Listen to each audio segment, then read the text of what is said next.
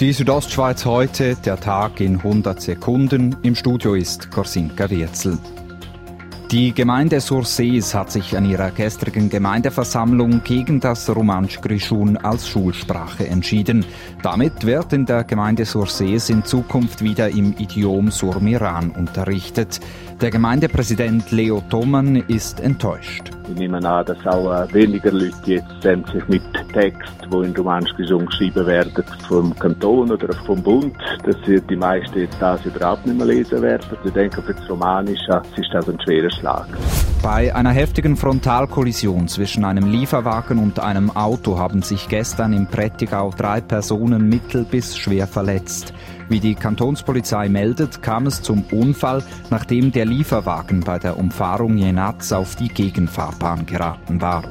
Der Präsident von Hotellerie Suisse, Andreas Züllig, rechnet für das Jahr 2020 mit 30 bis 40 Prozent weniger Logiernächten in den Schweizer Hotels. Das sagte er heute zu Radio SRF. In den meisten Bergregionen laufe das Geschäft zurzeit allerdings gut, so Züllig weiter.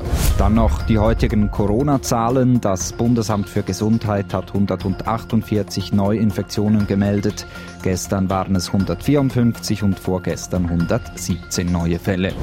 Die Südostschweiz heute, der Tag in 100 Sekunden, auch als Podcast erhältlich.